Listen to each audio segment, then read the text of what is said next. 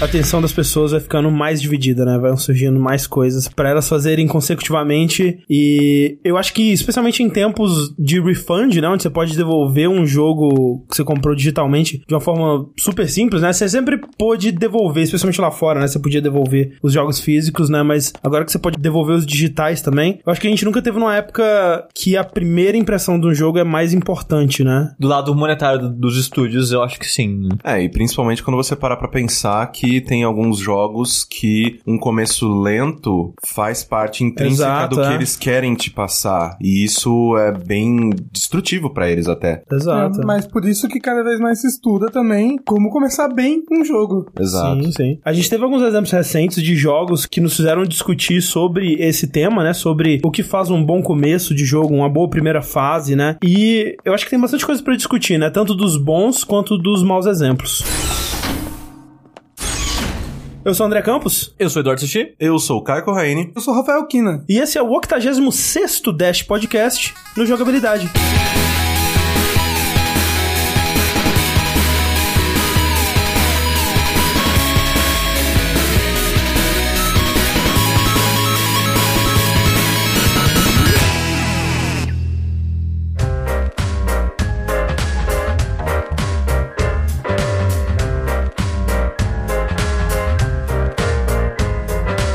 Eu acho que todos nós aqui, de certo modo, alguns mais, alguns menos, estão naquele dilema clássico de que quanto mais dinheiro barra acesso a coisas legais você tem pra fazer, menos tempo você tem pra elas e vice-versa, né? Quanto mais tempo você tem, aí né, você teria menos dinheiro e acesso e tudo mais. E eu queria saber de vocês, pra começar essa discussão, como vocês lidam com abandonar um jogo depois de um começo não satisfatório ou que ele não te impressiona, que ele não chama sua atenção. Durante muitos anos, eu comecei o jogo, vou terminar. Não importa se eu tô achando ele ruim, se eu tô achando ele incrível, eu vou terminar. E hoje, Mesmo se ele estiver muito, muito ruim. mesmo se ele estiver muito, muito, muito ruim. Caraca. Antes, porque era, cara, eu paguei 200 reais nessa porra. Sim. Eu vou comprar um jogo a cada um, dois meses. Eu vou jogar essa porra. E foi assim que eu comecei a platinar também, porque eu queria jogar o máximo que eu conseguisse dos jogos que eu comprava. Sim, sim. É, e tinha essa dinâmica que você comentou, tipo, eu tinha pouco dinheiro, então uma eu jogava o máximo que eu conseguia dos jogos que eu tinha. Só que conforme a gente começou a se dedicar mais pro site, acabou profissionalizando ele, eu acabei tendo menos tempo e comecei a abandonar mais jogos. E é- E, é até engraçado ver minha lista. Há uns bons anos já eu tenho feito listas de ah, jogos que eu terminei esse ano. Sim. Antes era só jogos que terminei esse ano. Desde o ano passado tá, jogos que eu terminei e jogos que eu joguei e parei. Porque, tipo, essa lista tá maior que, que os jogos que eu terminei, Sim, sabe? sim, é, a mim também. Eu ainda tenho um pouco disso de. Eu quero tentar terminar esse jogo, mas agora por outro motivo. Não só pra valer meu dinheiro, mas pra. Eu quero ver essa experiência até o final pra poder falar melhor dela. Mesmo Sim, que eu vá sim. falar mal no podcast, eu quero entender melhor esse produto, sabe? Mas eu acho que sim, pra quem tem o tempo limitado, tipo, cara, eu só tenho só uma hora pra jogar por dia, ou nem isso às vezes, o cara já tem a família, casado, com filhos. O começo é absurdamente importante, cara. Sim, sim. Mesmo que ele compre pouco jogo, tipo, tem tanta coisa pra fazer na vida que se não fiz gol no começo, não vai. Eu acho que o Corraine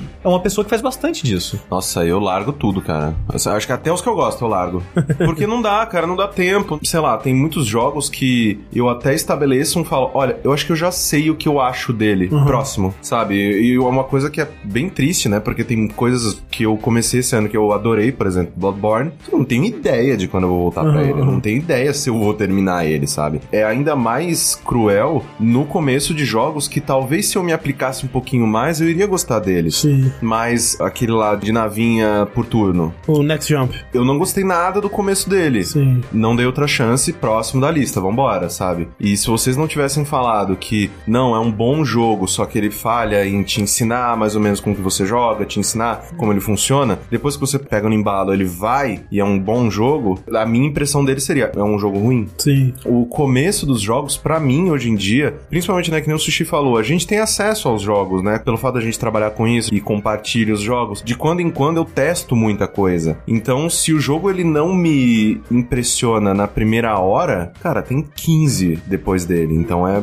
beijo, tchau. Comigo, como todos os meus jogos vêm do dinheiro do meu bolso, eu sou que nem o sushi antigamente. Eu procuro terminar todos os jogos que eu compro. O começo de jogo que me afasta dele normalmente são jogos indies, porque a gente compra às vezes em pacotes, né? Como. Rumble, é, como Humble Bundle, Sim. esse tipo de coisa. Então, esses jogos que a gente compra nesses pacotes grandes, aí sim. Aí quando eu jogo o começo, o começo não me agrada, eu nem fico muito mais nele. Summer Sale, você faz do Steam, você compra É. 10 jogos, você joga um, dois. Se eu olhar meu histórico de jogo, tem 300 na conta, eu joguei 100. É, tem vários jogos da- na Steam que eu nunca sequer comecei, nem pra dar Não, a nem- chance nem- nem pra primeira fase. É. É, mas é, é foda, né, cara? Porque quando a gente tava fazendo a nossa lista aqui dos jogos que a gente queria falar nesse podcast, né? Tanto dos exemplos ruins quanto dos bons, uma coisa que é muito clara e que já aconteceu várias e várias vezes são realmente jogos que, na primeira fase dele, ele não te apresenta o que ele vai ser ainda, né? Talvez por ter sido desenvolvido de uma forma linear, né? Eles começaram por essa primeira fase e ao longo do processo do jogo eles foram descobrindo o que que era aquele jogo, como foi o caso de um jogo recente que é o Wolfenstein, né? O The New Order, no caso. Com o anúncio, né, do próximo, do Daniel Colossus, eu fiquei bem animado. Não tinha jogado New Order, falei, vou dar uma chance. E, cara, a primeira fase dele, que é tipo uma hora e pouco, é muito ruimzinha, sabe? É, É, um é shooter muito genérico qualquer, é, sabe? exatamente. Você não vê o que ele vai ser, sabe? Porque no final ele é um jogo com carisma absurdo, com ótimos personagens, uma história interessante, cativante, a ação frenética que você vai usando as duas armas e armas variadas e... Como não tem nada disso, cara? Não, ele começa com uma sessão de, de turret on rails, né? Num, num avião, que é tipo uma das coisas mais chatas pra você fazer num jogo, tão batido e tão uh, super utilizado. Então, Play 2. É, e aí, quando você vai do avião pra terra e vira um FPS mesmo, ainda assim ele te dá um pouquinho do que vai ser a exploração do jogo, mas você ainda não tem os coletáveis, você ainda não tem muitos dos desafios que você pode fazer. É, exploração, ele, então. Ele te apresenta, assim, na minha opinião, ele te apresenta como é o jogo mesmo quando vocês ficam presos naquela sala e chega aquele antagonista e Sim. fala pra você tomar aquela decisão. É, depois daquilo, sim. É, aí eu falei, ah, ok, então não é só, tipo, um Call of Duty whatever que eu tenho que matar nazistas, beleza, então vamos lá. É, é, mas depois essa cutscene acaba e dá o salto que começa o jogo de verdade, digamos assim. Então, é, essa primeira fase, que até esse momento, ela é bem chatinha, assim, sabe? É bem antiquada mesmo. Sim, eu não sei se foi esse o caso, e pode até ter sido uma questão deles terem and feito de propósito, talvez pra mostrar que, tipo, ó, antes ele era um jogo tradicional e agora a gente vai ficar muito louco e tal.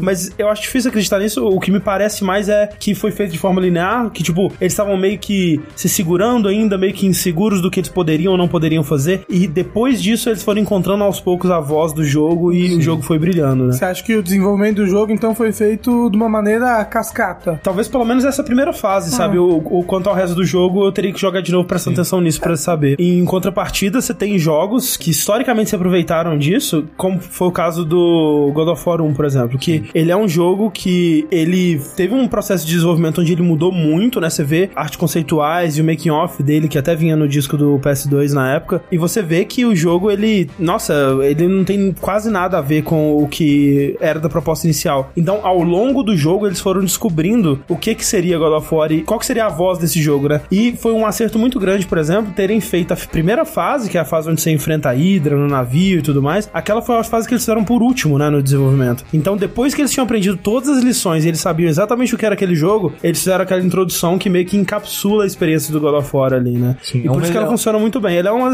excelente abertura, cara. Sim, sim. A gente já fala sobre isso há muito tempo, que esse, na minha opinião, é o melhor cenário. Você desenvolve todo o jogo, depois você volta e faz o começo dele, porque você já sabe exatamente qual o tom do jogo, o que, que você quer mostrar, que tipo de desafio que você vai propor pro jogador do começo até o fim. E aí, lá no início, bem, né, no comecinho, você consegue mostrar pra ele, olha, a gente vai te levar pra essa jornada aqui. Isso que você tá falando é importante porque como que você vai ensinar um jogador a jogar um jogo, sendo que nem você sabe como é que vai ser esse jogo Exato. ainda? É importante você fazer o começo por último, porque aí você já entendeu como que vai ser o todo daquilo pra você apresentar aquele produto pra pessoa que vai Sim, jogar. exatamente. Eu acho que em jogos baseados em mecânicas, acho que isso é bem importante mesmo. Mas jogos com foco mais em história, eu acho que é menos vital. Por exemplo, The Last of Us. O The Last of Us mesmo, eu acho que saber as mecânicas que ele vai ter pro final do jogo não é tão importante pra aquele começo. E aquele começo te fisga de uma maneira que poucos jogos conseguem. Sim. Sim, sim. Mas por causa da narrativa e da história dele. Sim, é, porque, o- o- né, no caso de The Last of Us, até no caso, sei lá, da primeira temporada de Walking Dead, são jogos que você precisa se importar com as pessoas. Sim. Né? Tipo, você não é o Rambo genérico genérico que se morrer vai dar respawn piscando e continua a ação. Você precisa comprar o drama daquelas pessoas, você precisa comprar que eles estão em perigo, eles estão numa situação de desespero e que você vai tentar ajudar eles a sair disso. E também uma coisa que eu acho interessante no começo de The Last of Us é como ele constrói um mundo de uma maneira assim, tipo, Exato. perfeita, porque você vê uma rotina dos tempos atuais, tudo de boa, Uma família tudo normal. tranquilo, família, tudo bonitinho, e as coisas vai dando tudo errado gradativamente. Primeiro é o seu vizinho que, que Aham, entra na casa, e aí você, caralho, tem um negócio muito estranho. Aí quando você sai na rua, que vê a imensidão do desastre que tá rolando. E depois tem a montagem, né, do- de jornais e, Sim. e tal, É, mostrando o salto de tempo e mostrando como o mundo se E transformou. não só isso, o que acontece nessa introdução é, é muito importante pra história que o jogo vai contar, né? Que é a história sobre o Joe e a Ellie. O jogo é um reflexo Do desse que acontece começo, no começo, exato. É, o que acontece é que o ponto mais forte do Last of Us é a história dele. Sim. Tipo, ele tem excelentes mecânicas, tem um combate bacana, só que o,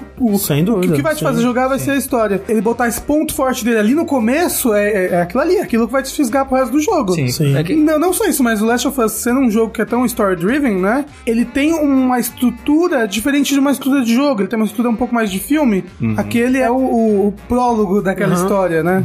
É, tanto que Primeiro ato. se você vê assim o primeiro ato, a jogabilidade dele é super simples, né? Não é, ele não te pede desafio, ele não te pede precisão, ele te pede só que, olha, Vai cara, em frente. segura Anda. esse personagem pro lado que não tem bicho. É, ele, ele, ele não te ensina as mecânicas do jogo Sim. ali no começo. Ele não, Não, ensina a é. atirar, não ensina nada disso. Exato, exato. E a Naughty Dog é muito boa nisso, né? Porque o- a abertura do Uncharted 2, ela Porra.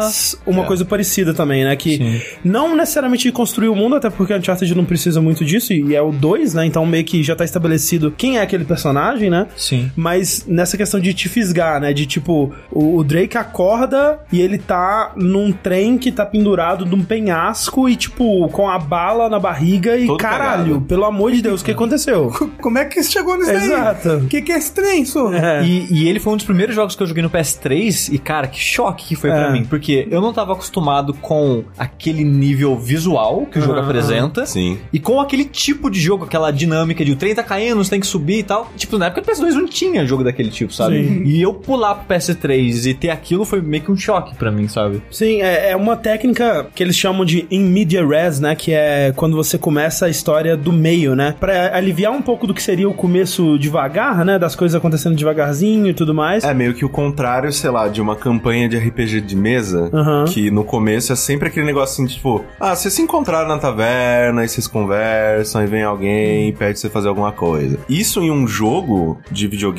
não funciona muito bem. É difícil, tem jogos que inclusive pecam muito nisso, né? Desse Sim. comecinho devagar. Por exemplo, o Persona 4, ele tem um começo bem lento, né? Eu acho que esse é o problema de muitos RPGs. Sim. E o Persona 5, ele faz uma parada que foi justamente isso, né? Sim. Que ele começa do meio da história, assim como a Uncharted 2, pra justamente aliviar um pouco dessa lentidão no começo. Porque em vez de ser só uma introdução, é o começo de como chegou naquilo. Aí você fica, ah, tá, tô vendo notas de, de coisas que vão aparecer no É, futuro. Você sabe? vê uma, uma, uma situação interessante e, e tensa e, e emocionante e tal, e você já fica investido em saber como que aquilo vai chegar naquele É, ponto. então, por mais que o começo às vezes seja lerdo, você, vai, você fica se perguntando, como que desse ponto que eles estão agora, eu cheguei naquele trem caído no meio da neve, sangrando com uma É, bala não, na no- barriga. No caso de Uncharted 2, quando você sobe no trem, você fala, puta, agora É, vai. então, fica aquela- Nossa, mas vai dar muita merda agora. Você fica com aquela expectativa de construção. Porque, assim, o espectador ou o jogador estando investido naquilo e querendo consumir aquilo, cara, ele vai aturar muita coisa, sabe? Tipo, se você conseguir fisgar ele de alguma forma, cara, é muito difícil de você perder ele. Você vai ter que cagar muito pra você perder ele depois disso. Que é o caso, por exemplo, do Metal Gear Solid 3, que o jogo em si ele não faz nada pra te fisgar, né? Ele tem um começo muito lento e muito chato se você não tiver investido naquela história já, né? Se você é um fã de Metal Gear que jogou o 1 e o 2 e a, e a porra toda, quando você chega no 3, você, caralho, eu quero saber o Big Boss, velho. É história do Big Boss, velho. Como que ele foi de herói pro grande vilão da, da história e tudo mais. Então, por você já tá investido, você consegue superar muitas dessas coisas. A gente tá falando agora um pouco né, de RPGs que sofrem bastante com isso, mas eu acho que um jogo que hoje em dia as pessoas pegam muito no pé, mas eu ainda acho um ótimo jogo, não vou falar que é o melhor, mas é um ótimo jogo, é o Final Fantasy VII. Sim. E a abertura dele pra um RPG, cara, eu fiquei sem palavras, que eu tava rejogando ele esse ano, e ver o começo dele, que é tipo a parte de Midgar, que é umas 3, 4 horas, Uhum. se você não parar pra grindar e tal. Cara, 3, 4 4 horas de RPG, no Persona você, não foi- você nem entrou na dungeon, É. sabe? Não. No 4 é, sim. Tipo, e cara, o que ele faz em 4 horas é muito impressionante. E- Ele conta a história da cidade inteira. Já, o cara já morre, cidade destruída, você tem que fugir de lá, você já formou quase o seu grupo inteiro. E é outro jogo que a história dele começa no meio, né? Você tá no meio de uma missão e você já tá indo fazer sei lá o que. E, tipo, você descobrir o que você tá fazendo, quem é o seu personagem, por que, que ele tá nesse grupo, quem são essas pessoas, qual que é a dessa cidade, qual que é a estrutura de classe dessa cidade, que mundo é esse, de onde vem que essa tecnologia, de onde que eles tiram esse poder, quem que é essa empresa maligna, quem que é essa menina daqui cuida das flores. E tudo isso, cara, nessas 3, 4 horas ele faz, velho. É, e não, e não só isso, porque ele, ele tem momentos calmos, É. ele tem momento engraçado, ele tem um pouco de tudo nessas quatro É. horas. E é muito impressionante, cara. É, É. E, bem e- impressionante. e te ensinando o que você precisa saber pra jogar o jogo, Exato, mecanicamente falando. Sim, sim. O que contrasta um pouco com o Final Fantasy XIII, né? Sim. Que passa as primeiras 20 horas do jogo te ensinando a jogar. É, É, isso é verdade. as, é- é um- as 20 primeiras horas são tutorial, é, É, bem e- absurdo. 20 horas é mais tempo do que muito jogo. Sim. E Pra você passar 20 horas no tutorial é muito Eu investimento. acho que eu joguei essas 20 horas e só.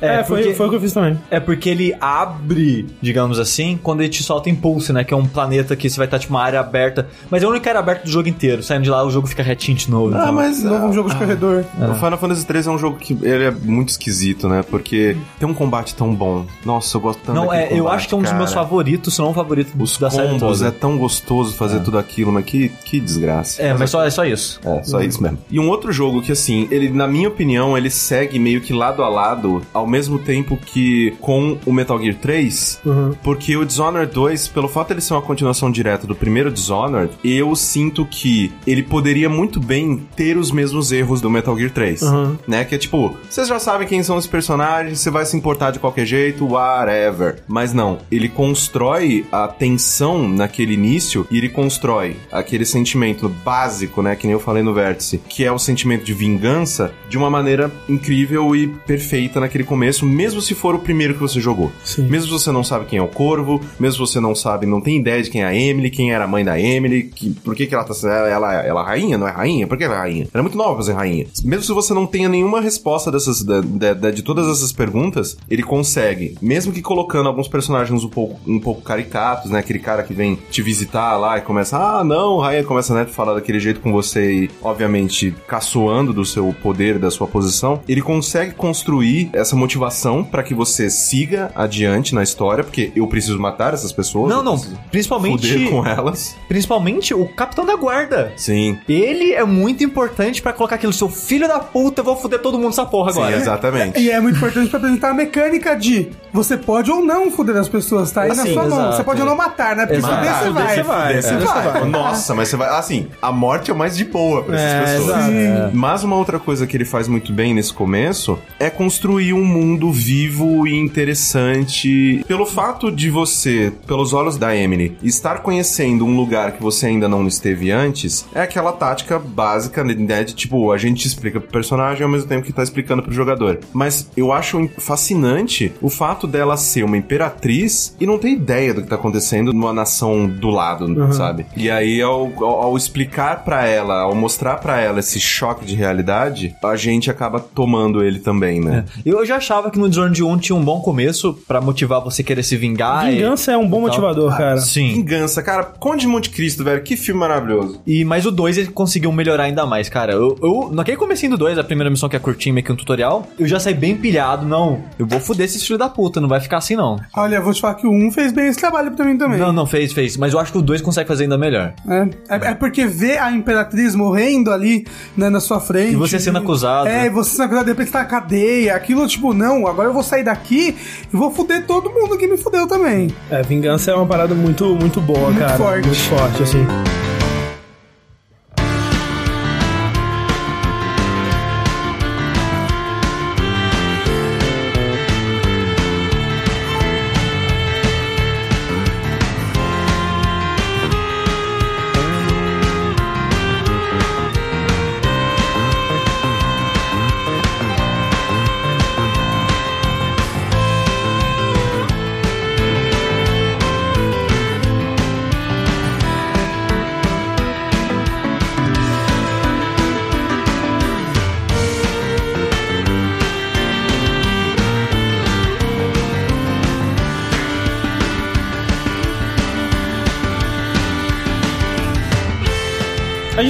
Bastante de jogos que dependem muito da narrativa pra fisgar o jogador, né? Mas tem jogos que eles dependem basicamente só da mecânica, né? E eles se apoiam basicamente só na mecânica. Eles têm uma historinha ali de fundo, mas especialmente no primeiro momento, o que eles usam pra fisgar o jogador ou não é o gameplay. E nesses jogos, uma das coisas que eles precisam fazer pra te trazer pro mundo deles é apresentar como eles funcionam de uma forma natural, né? Isso é interessante porque nem sempre foi assim, né? Porque a gente começou, os videogames começaram com fliperamas que você descrevia o qual que era a pegada do jogo no visor dele, do ladinho do controle ali na, no fliperama. Com três frases é destrua os asteroides, não seja explodido pelos asteroides, destrua os alienígenas, né? Que estão vindo. E fora que cada controle de cada fliperama, né, só tinha os botões pra aquele jogo. É, e às vezes, né, que a Pac-Man é só uma alavanca, não tem nem botão, sabe? Tipo, vai, seja feliz aí e, e, e joga o seu joguinho. E quando começaram a surgir jogos mais complexos, eles tiveram que começar a pensar em como resolver esse problema, né? E no começo isso acontecia basicamente no manual, né? Já que os jogos eles não tinham a possibilidade de escrever muito texto pra você, nem resolução pra isso. Então você tinha que ler o manual, descobrir como funcionavam as mecânicas e aí ir pro jogo, né? Mas a gente tem um jogo que a gente já falou dele aqui, da importância dele. Eu já fiz um vídeo sobre ele, sobre a importância que ele teve pro mundo dos jogos. É um dos jogos mais importantes de todos os tempos e fica até chato falar sobre ele, porque todo mundo, né, já sabe o quão importante ele é.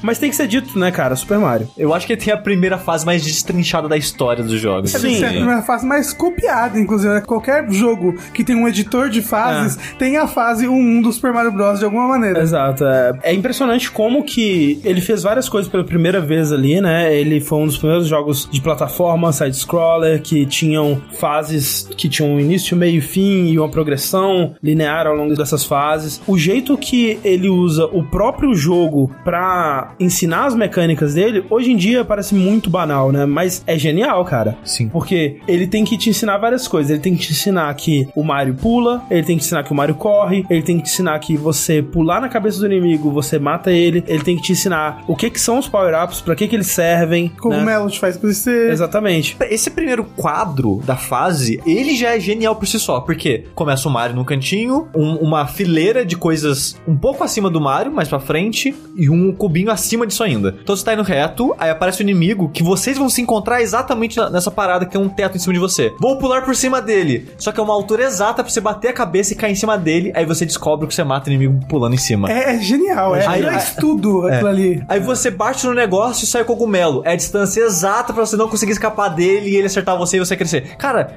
isso é, pode parecer absurdamente idiota, mas é genial, cara. É genial, é muito, é muito esperto. E isso demorou até as pessoas perceberem que era genial, porque a gente tem uma geração inteira de jogos que não te ensinavam porra nenhuma. Não. que Você tinha que ler o manual. Primeira fase, foda-se, é, vai ser só mais uma fase no meio de um milhão. Mas aos poucos as pessoas foram tomando nota e foram vendo, né, essas lições de design que a Nintendo tava dando. E foram aprendendo com isso, né? Por exemplo, um jogo que a gente também já falou aqui sobre como ele faz isso bem na primeira fase é o Mega Man X, né? Sim. Sim. Provavelmente você já viu esse vídeo do Eagle Raptor, que ele fala, né, sobre o Mega Man X, a maneira com que ele, durante a fase inicial, né, aquela fase de prefácio, Que é uma novidade no Mega Man X, inclusive, Sim. e muito bem utilizada.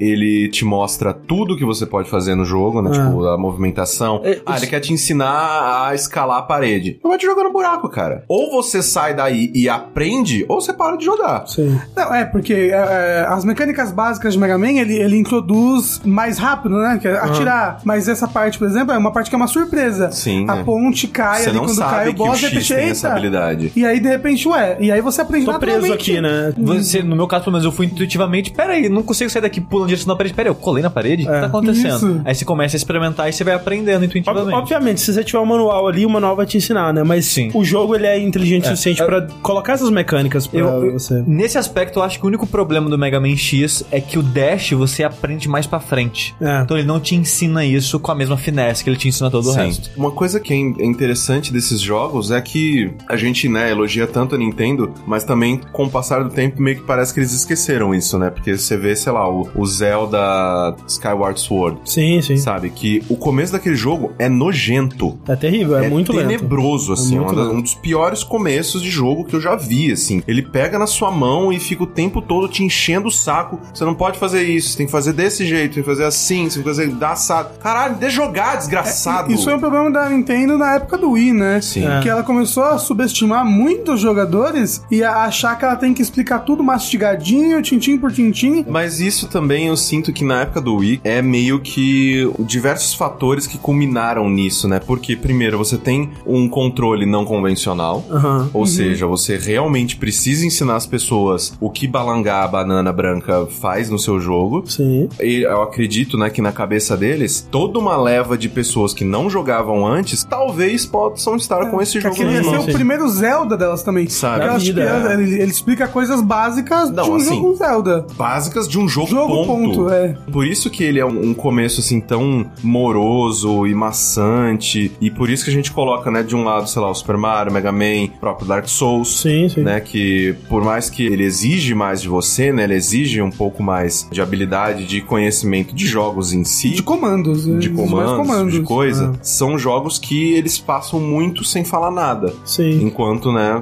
as coisas acabaram seguindo um rumo de tipo, para o tempo todo, vou te explicar um negócio. Caralho, mas já tava fazendo esse negócio! Juntando o Mega Man e Dark Souls que você comentou, Corrine. Opa, vai- seria um bom jogo esse aí, hein? Opa! Seria um jogaço, inclusive. É, É, The chama, Surge. chama Shovel. Uma coisa que o Mega Man, antes do X mesmo, já fazia muito bem, mesmo nos clássicos, é apresentar um perigo numa situação segura Isso é. e depois você fazer ela numa situação de risco com inimigos em volta e tal. Sim. Uma boa fase é aquela, acho que é do Gutsman, que tem a plataforma que abre, ela vem num caminhozinho, aí você vê que no caminho tem uma abertura. Quando a plataforma passa na abertura, ela desce. Então, se eu tô lá em cima, eu vou cair. Então você, antes de você pular na plataforma, você vê ela vindo e você vê ela fazendo isso. O Mega Man X faz isso, mas o próprio Super Mario Bros. também faz isso. Sim, sim. É, excetuando o Goomba ali no começo, você pode ver que ele, ele vai demorar pra colocar um pulo, um buraco na fase que te mata. Exato. E quando ele coloca, é um pulo mínimo. É tipo de dois bloquinhos ou um bloquinho só. Sim, sim. O, o primeiro pulo que ele pede pra você fazer é um pulo que, se você errar, tem um chãozinho embaixo. Isso. Que é pra você experimentar a física do pulo, ver como ele funciona. E, isso, é algo, Exatamente. isso é algo que a Nintendo vai aplicar, assim, até hoje em dia nas hoje, coisas do Mario. Toda mecânica nova que ela tá te apresentando, ela te apresenta primeiro numa situação segura. Exato. E, eu acho que isso é ideal em qualquer jogo, eu acho. De você apresentar aos poucos e de maneira segura. O Dark Souls, por exemplo, eu acho o asilo, que é o tutorial ali, muito bom, cara. Que ele vai te ensinar até mexendo no inventário, porque você começa sem item. É. Aí ele aos poucos vai te introduzir o escudo, e o escudo tá no corredor que tem um arqueiro. Então você pega o escudo, aí você aprende a equipar o escudo, e para passar no arqueiro você tem que usar o escudo pra se proteger das flechas. E até te ensinar que você vai se fuder, porque tem uma hora que você tá subindo a escada feliz da vida e desce Na uma bola. armadilha na sua frente.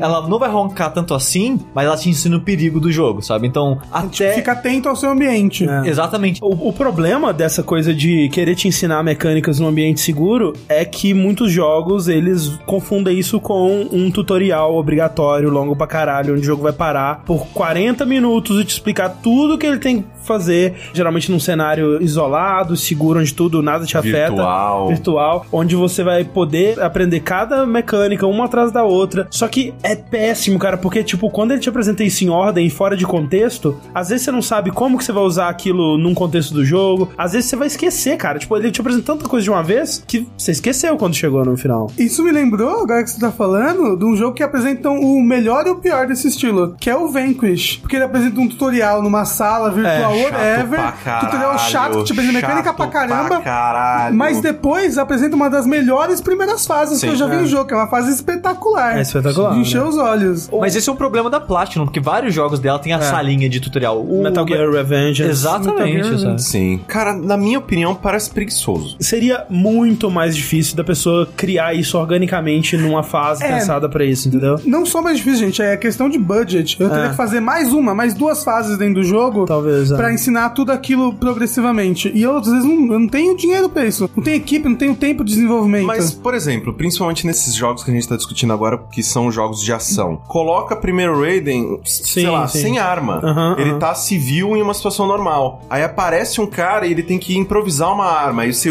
ensina ele a usar aquela arma. O cara tá fugindo, corre atrás dele. Aí aprende a mecânica de correr e de desviar dos, dos, dos coisas, ou- sabe? não, assim, um exemplo bom da Platinum é o próprio Bayonetta 2, que você começa no Natal, tá fazendo as compras, aí de repente começa a loucura em Nova York. Ele é, ele é uma sequência dessas sequências de encher os olhos, que são Uhum. tipo espetaculares, que acontece de tudo naquela cidade, vem anjo É. gigante que destrói ponte, mas ao mesmo tempo ele tá te ensinando a jogar no meio da batalha, no, no- no- no meio do tipo, combate. Mas é daquele sem jeito. parar ele, muito. Ele pausa, te mostra um negócio e aí você continua. Aí ao mesmo tempo te deixa, caralho, que jogo absurdo é esse? Sim. Tem um demônio gigante no meio da cidade. O 2 eu não joguei, mas no 1 um, eu não gosto muito da abertura dele. que é só uma arena com le- hordas de inimigos que não vai fazer nada pra Ah, você mas, ficar mas o batendo 2 tem neles. isso também. O 2 tem também. O começo do 1 também, ele é meio blé, porque aqui naquele cemitério, whatever, É, é, é, mas, mas, mas o 1 é claramente um jogo com menos investimento Não, mas- mas é que dinheiro assim, do que o 2. É que vocês dois estão pensando no começo, tanto do 2 quanto do 1, um, como a segunda cena. Porque a primeira cena, tanto do 1 um quanto do 2, é a baioneta num destroço caindo no tempo e espaço. e ela Ah, mas essa parte é legal. É legal, mas não te ensina porra nenhuma. É tipo, não, não, ah, não. se vira aí, cara. Ah, faz é. alguma... É Você nem verdade, pode morrer, tá? Ela, não pode no, no primeiro nada. é ela lutando com a... Com a outra de vermelho lá. A outra É, de sim. vermelho lá caindo os troços. É verdade. Então, então, é, eu não acho muito bom isso daí. É que eu nem Porque, tipo, considero, porque, tipo, essa parte é meio que pra. Eu não sei pra que que ela serve, É só um tutorial. Pra mostrar, tipo, olha, uma hora no jogo, você vai estar fazendo isso aqui. É. Tipo, olha que legal que é. É, só que é impossível você ler as coisas que ele vai te falando enquanto você... na história, é Nada, ruim. nada, nada. Nossa senhora. Assim, eu vou te falar que eu consegui prestar atenção na segunda vez que eu joguei, porque eu já sabia o que eu tava fazendo. Sim, sim. A primeira é realmente difícil. Toma É. Camille. Você tem jogos até que tentam disfarçar o tutorial como parte do jogo. Por exemplo, o primeiro Driver, ele falava: não, você Aquilo tem é que bom pra tirar. caralho. Você tá sendo Meu sarcástico? Deus, eu amo o começo do Driver, cara. Cê- pera, eu cê- adorava fazer aquilo no, no subsolo. Não, mas aquilo é pior, é um É, dos piores terrível. tutoriais que eu já Mas vi na eu minha adorava vida. fazer aquilo, Eu, cara. eu acho que nunca terminei. Como é que você joga a pessoa num jogo sem ensinar ela, você quer que ela faça todas as mecânicas sozinha? Maravilhoso. Sozinho. Isso aqui é, é não. tu. Eu sou o Willman aqui. Não, mas é sério, é, Não, é acho que é, horrível. é, é a pior tutorial dos jogos,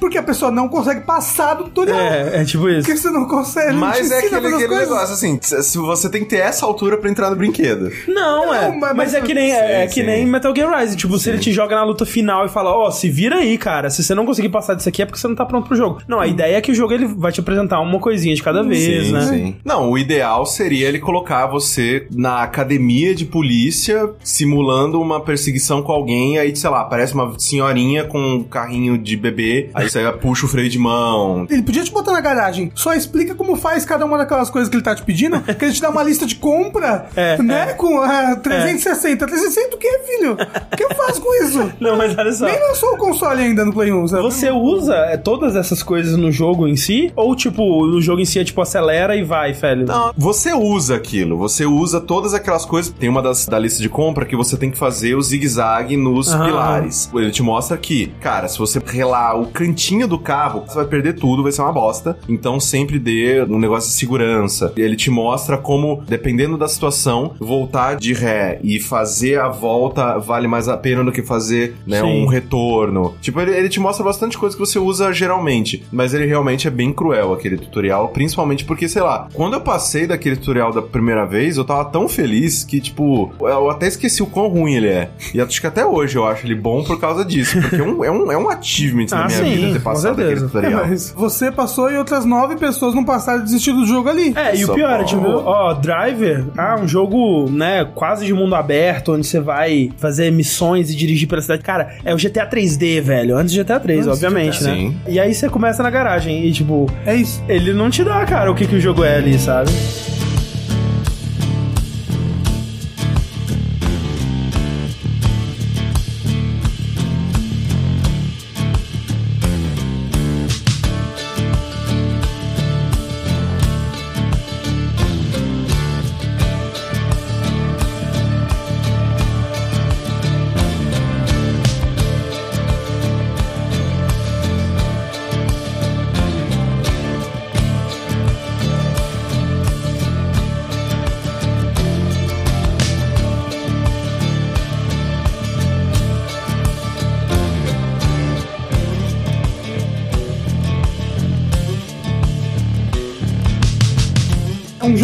Demora demais pra mostrar o que, que ele realmente é, é o próprio Darksiders. Verdade. Né? Porque ele começa num esquema God of War que você acaba acreditando, ah, é esse jogo é um, é um tipo hack and slash. é. Que você vai andando, atacando aqui esses anjos que você Tem não uns Quick que Time. Event louco. É, e, e não é, o jogo não é aquilo. Não é, não é. Você Não. passa um tempo absurdo naquele negócio. Eu só fui realizar que o jogo era um esquema de Zelda Sim. quando eu cheguei na primeira dungeon do jogo. Do morcego lá. Isso, porque antes disso eu pensava, ah, é um God of War. Sim. Não é, o jogo não é aquilo. É, não, e quando eu percebi que ele é- seria tipo Zelda, eu, caralho, que coisa maravilhosa. Por que, que vocês estavam mostrando isso Por agora? que, que você ficou todo esse de tempo Não, me e é, uma, enganando? e é uma batalha, digo assim, se você vai começar o seu jogo com uma batalha grandiosa, né, né, faz uma batalha grandiosa boa, sabe? É chato pra caralho ficar jogando aqueles carros naquele chefe, velho. verdade. Sim. O marketing do jogo foi focado no hack and slash, porque eu lembro que por algum motivo eu sempre achei que ele fosse hack and slash e só fui descobrir que ele não era quando fui jogar. É. O mesmo caso com o Brutal Legend. Exatamente. Que eu sempre achei que fosse um hack and slash, joguei o demo na PC e achei, caralho, que demo maravilhoso, jogo engraçado, temática incrível. Não, jogou um RTS. É um Ficou, essa RTS. porra. É, culpa do marketing, né? Culpa da EA. Tipo, não, se você falar que esse jogo é RTS, ninguém vai querer jogar essa porra. Finge que é a porra do hack and slash. O que é péssimo, cara. Porque, tipo, o jogo é muito bom. Eu gosto muito de Brutal Legend. Mas quando você vai com a expectativa de que você vai jogar um God of War de Heavy Metal, o que talvez fosse melhor, né? Provavelmente seria melhor. É muito decepcionante. Mas você acha que o Darksiders foi isso? Ele queria enganar as pessoas que eram. Eu acho Eu que não sim. sei, é, talvez. É porque eu não lembro do marketing realmente, mas. Eu, eu acho que sim. É que a gente tava numa época muito esquisita, né? Quando ele saiu, que God of War, por muito tempo, ele ditou muitas coisas que foram saindo, né? Tanto Sim. que eu acho o combate de Darksiders bem competente. Ele é mais complexo do que ele precisa até, quando você coloca ele do lado de um Zelda. Ele tem todo um visual influenciado pelos quadrinhos, todo o design do personagem é feito lá pelo João Madureira. o John Madureira. E isso eu acho que as pessoas meio que já estavam naquele pensamento, naquele mindset de tipo, ok, God of War, ok, Dantes Inferno, ok, tipo, Putz, todos- você lembra da Desinferno? Dantes Ô, Inferno. rapaz! Ok, não, né? Ok, É, então, não. né? mas, sabe, é, todos esses jogos que foram na, na mesma pegada, Golden Axe, Beast War... Nossa, Beast- senhora, Beast- Correia. Bismarck. Tirou a lixeira aqui na mesa. Apareceu, cara! É, Então, né? Aquele da menina que usava duas espadas no Play 3. É, Heavenly Sword. Heavenly Sword, só sai Blood. Rain. Ah, ó, não fala mal de Heavenly Sword, não é que eu gosto dele. Principalmente de jogar a flecha e ficar controlando ela. Falando de jogos que não te apresentam o que eles são ainda, Undertale, né, cara? Quando você joga as primeiras horas de Undertale, você não tem uma visão do que, que vai ser o jogo. Não. né? É, até hoje eu não sei. É. Você nunca passou do tutorial? Ele te introduz pras mecânicas de uma maneira simples, ele te introduz ao humor um pouco, que tipo, ah, você tem que empurrar as pedras pro botão, mas as pedras falam, e a- tem uma pedra que não quer ser empurrada pro botão. Sim. Aí você, ah, que engraçadinho. Sim, Só que você não sabe o tipo de história que ele quer contar ainda, o tipo Exato. de experiência que ele vai te É, dar. ele- você não sabe, porque assim, no final do tutorial você tem consequências pelas suas decisões, É né? a mesma coisa do Wolfenstein. Pelo tutorial, você não sabe ainda o quão a fundo ele vai levar o peso em cima das decisões e Uhum. o, o, a- o quão longe você vai ter que levar a sua decisão de ser pacifista ou não, né? Essa O- coisa toda. O quão emocionante tudo vai ser. Exatamente. Mas às vezes o foda, parando pra pensar, é muito difícil você introduzir esse aspecto. É. Não, mas é outra Sabe? coisa. É, essa parte do jogo foi feita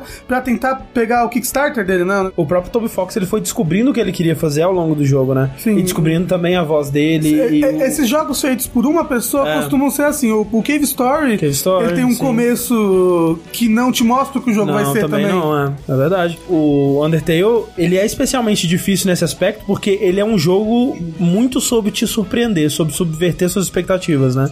E pra isso, ele precisa tentar te colocar num lugar comum, num lugar onde você acha que sabe o que tá acontecendo, como o quê? Spec Ops The Line. Exatamente. Exatamente. Esse eu acho que é um dos jogos que eu mais fico assim, tipo, eu entendo porque você é assim, eu sei o que, que você tá fazendo, eu sei exatamente o que você quer me falar agora que eu terminei. Exato. Porque se você dá um Spec Ops The Line na mão de uma pessoa que às vezes não acompanhou, não sabe a importância dele, Não, não foi da recomendação de alguém falando, cara, só joga, vai até o fim. Tipo, confia em mim, É. confia em mim só vai. Muitas pessoas podem achar é um, é um third person shooter genericaço. Genéricaça. É Modern Mas não. Warfare. É. Ele quebra suas pernas completamente, ele pega, ele subverte tudo que você acha que você sabe sobre jogos de tirinhos de americanos indo matar pessoas em outros lugares do mundo. Fuck yeah, exército, militares são animais, awesome. Ele pega tudo isso e ele vai minando pouco a pouco, e por isso que o começo dele precisa ser Exato. fuck yeah, armas boas, vamos aí,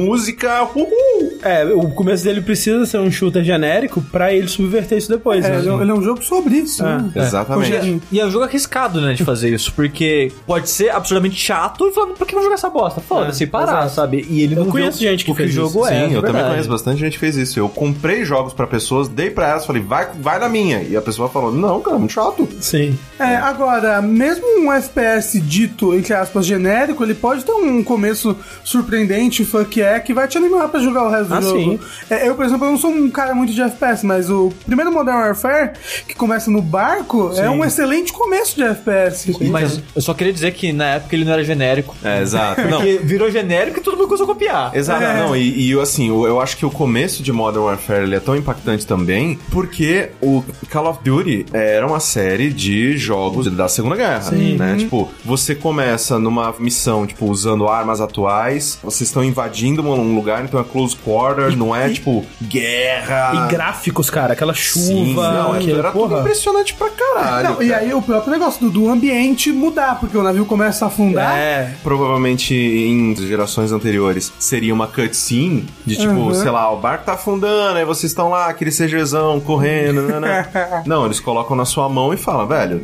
Você corre. que tá jogando. Tipo, vai sair um cano com água do teu lado, corre. Ele faz um bom trabalho de já colocar muito nessa primeira fase, o que costuma ser uma boa coisa, a menos que o resto do jogo não consiga acompanhar. Tem muito jogo onde a- o começo dele, a primeira parte dele é a melhor parte, né? É aquela sketch do Kim Peele do clipe de metal. Que você gastou todo o dinheiro ali no começo, é, agora o resto é só, só gambiarra. Cara, Sonic é isso, velho. Não, Todos. Não, olha, olha só, olha só, vou defender Sonic aqui. Ai, meu Deus do céu. Vou defender Não, Sonic aqui. não. O Sonic 1, eles não sabiam o que eles queriam ali ainda. Green Hill Zone, que é uma excelente primeira fase e é tudo que o Sonic quer ser de novo, Sim. é seguido por um segundo mundo que não tem nada de Nada, velocidade. Marble Zone, É, né? Não, é, porque ó, ó, a Green Hill Zone, você tem múltiplos caminhos e você tem um gameplay rápido, né? É. Corrida. Marble Zone, que é a, a segunda fase, você tem um caminho apenas. E é tipo empurrar pedrinha, É, e é empurrar pular. pedra, esperar as coisas baixarem, é um gameplay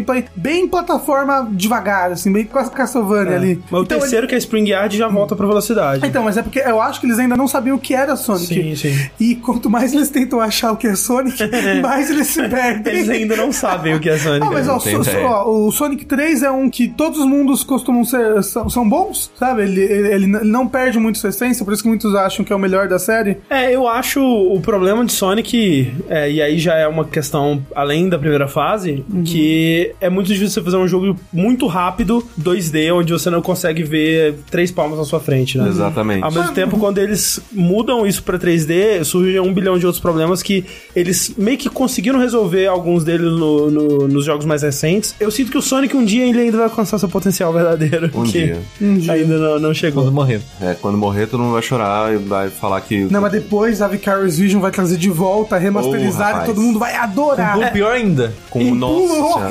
Uma física Mas de ainda bosta. assim, é, Rafael, você falou que o Sonic 3 é um bom jogo e, tipo, mas ainda assim a primeira fase é a melhor. Então não quer dizer que, por ser a melhor, o resto do jogo seja ruim. Que é o caso do Persona 5, por exemplo. Que a- é foda falar primeira fase, né? Porque a primeira fase do Persona 5 ela dura, tipo, umas 10 horas, né? Caramba. Mas o Você primeiro. tá contando a primeira dungeon é, toda. o primeiro vilão, né? Tá. É a melhor parte do jogo. Sim. Uma das melhores partes de todo RPG da história do universo. Sim, assim. sim. É, é absurda. Não que o resto do jogo seja Não, ruim, é. que essa é tão, tão boa que o resto não consegue acompanhar. Ela é tão boa que, de novo, enquanto eu jogava, eu falava, cara, isso provavelmente é a melhor parte do jogo. Eu não consigo ver eles fazendo algo melhor do que isso aqui. E de fato, eles não conseguiram. Mas o resto do jogo é muito bom ainda. Mas é, a gente tava falando dos começos que são muito bons e depois o jogo dá uma decaída. O Resident Evil 7, ele não te apresenta muito o que o jogo é no começo, mas ele é muito bom e eu não acho que isso tira mérito do resto do jogo, que volta a ser um Resident Evil mais clássico. O Resident Evil 7 ele várias coisas aí, porque ele não te apresenta exatamente o que ele é no começo. Ele tem um começo que é muito surpreendente, baseado no que você espera da série Resident Evil. E ao mesmo tempo tem boa parte dos melhores conteúdos dele ali, tanto em questão de construção de terror, de cenas impressionantes e impactantes. Não, aque- naquele aque- comecinho. Aquele começo, pra mim, é uma das melhores. Um dos melhores começos que eu já de vi. jogos. É. Que eu já vi, assim. Aquele começo que é juntando a casa que você tá, e eu vou estender um pouquinho até a garagem, que é o comecinho da outra área, esse, sei lá, uma hora e meia de jogo é uma das melhores primeiras horas de qualquer jogo da Sim, história. fácil. assim, sabe? Sim. É, Mas- aquilo mas é- lá, eu, ficava, eu tava sem palavras o tempo todo. cara. Eu acho que, assim, eu concordo, esse é, é a, é a melhor parte do jogo, esse, até a garagem ali é a melhor parte, é o comecinho, mais a parte que você enfrenta o Jack. Mas assim, pro nosso podcast, o que a gente con- considera a primeira fase seria até, né? Só a casa lá. Só a casa. Só a casa. E que E já ela- é, nossa, É, muito é bom. impecável, é impecável. Não cara. apresenta o que o jogo é, mas é espetacular. Pega na nossa mão e embarca nesse rolê novo aqui vamos ver se você gosta.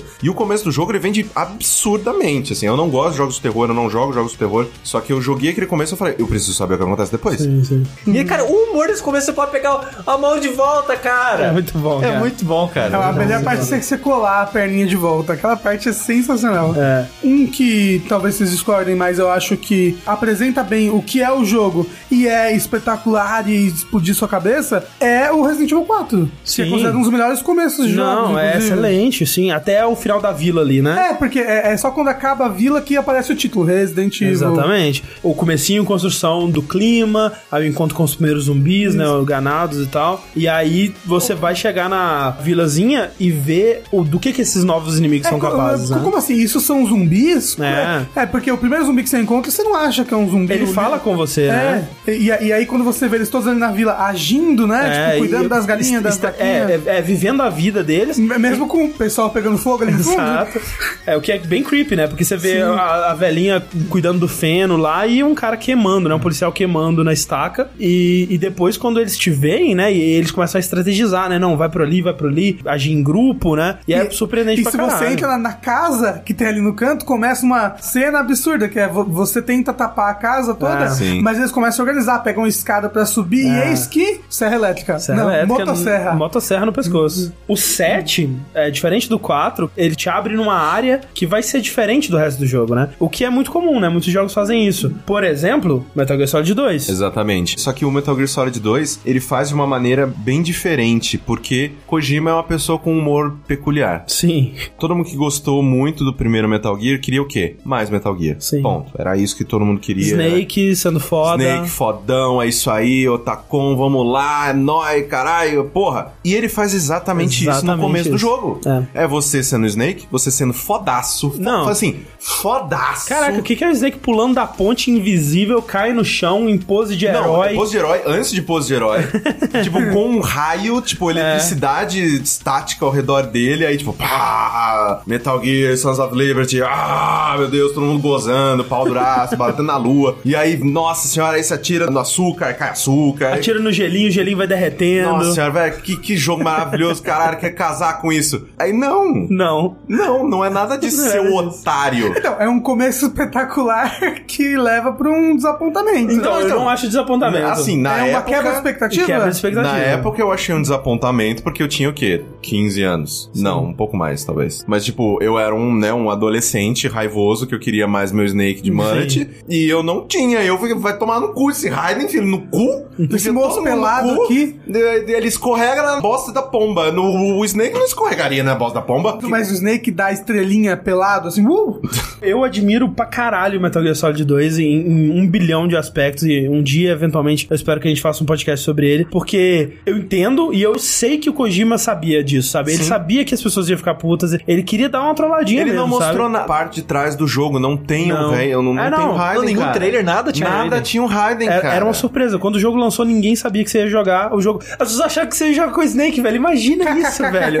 Isso é muito genial. Ainda por cima, eu acho que é foda porque, se for considerar a série Solid, né? Ele pega o Snake no seu auge, no Metal Gear Solid 1, e o, o Snake sendo foda, ele contou ali, sabe? Não precisa contar outra história do Snake sendo foda. Exato. Tipo, agora ele vai contar a história de um personagem muito mais atrapalhado, inexperiente e tudo mais, com o Snake de suporte, né? Que é aquela coisa que eu sempre falo do Monster, né? O anime, o mangá Monster. Ele tem um protagonista que é o Dr. Tema, que você vai acompanhando ele e tudo mais, mas de repente o anime muda pra outro protagonista. E você vai acompanhando a vida daquele protagonista, só que aí de repente o Tema aparece em volta como um personagem que tá ajudando aquele protagonista. E quando o Tema aparece, você acha ele infinitamente mais foda. E é isso que acontece no, no Metal Gear Solid 2. Quando o Snake aparece pra ajudar o Raiden, você fala, cara, isso que é um homem, velho. Esse cara aí que é o cara. Porque você não tendo o controle dele, você consegue colocar ele num pedestal de herói que pra história do Metal Gear Solid 2 ele precisava ser, que você nunca teria com ele como protagonista. E quando você vê, assim, tipo, as coisas que ele faz, se você colocasse o Snake congelando bombinha, É. não é o Snake Exato, foda. exato. Snake foda é o Snake que chega, tipo, num helicóptero metralhando É. e aí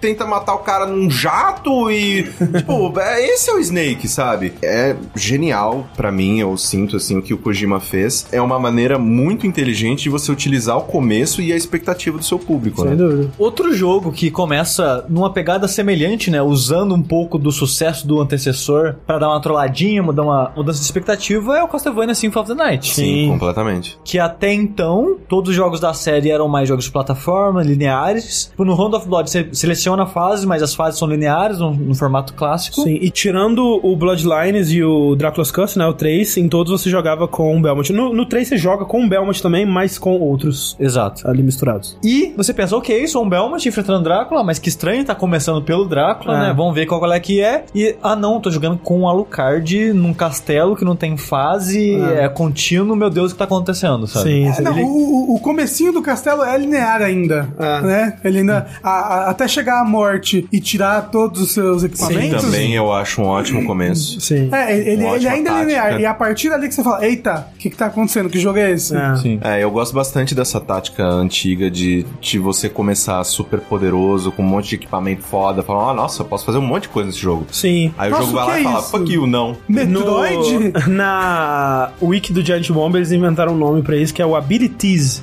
que ele te dá um tease, né, do- das habilidades que você vai ter Sim. ao longo do jogo se você jogar e evoluir o seu personagem até o final, né? Ou, ou- ou não sei isso, às vezes é uma desculpa pra você pegar um personagem que, que é ultra poderoso, mas você vai jogar com ele, ele não pode começar ultra É, poderoso, tem isso- que crescer dentro do jogo. Isso costuma acontecer em sequências, né? Por exemplo, É Metroid, o Metroid, todo Metroid. o Metroid ou então o Deus Ex Mankind Divided, né? Que o Adam começa super foda. Mas no Deus Ex é bizarro que ele é bom e ruim ao mesmo tempo. Ele faz coisas boas e faz coisas ruins porque ele te deixa com os poderes, alguns poderes do jogo antigo. Então você já começa pulando alto, vendo através de parede, umas coisas assim. E você já sabe, cara, é isso que eu posso me tornar. Então quando eles tiram tudo e você começa a comprar poderes de novo, você sabe, é isso que eu quero. Sim. Eu quero comprar, porque é skill tree no caso, né? Não é igual Metroid que você vai achando ao longo do jogo. É. Então você já sabe o que você quer comprar. Mas a maneira que ele vai tirando isso aos poucos é muito bizarro, porque o jogo tem tipo cinco tutoriais. Ah. Porque você começa com poder pra caralho, aí você perde alguns e só fica com outros, aí tem outro tutorial, aí tira tudo, tem outro tutorial. É muito bizarro. Ó, Uma coisa bacana que Metroid faz, e, e acho que o Castlevania também fez, é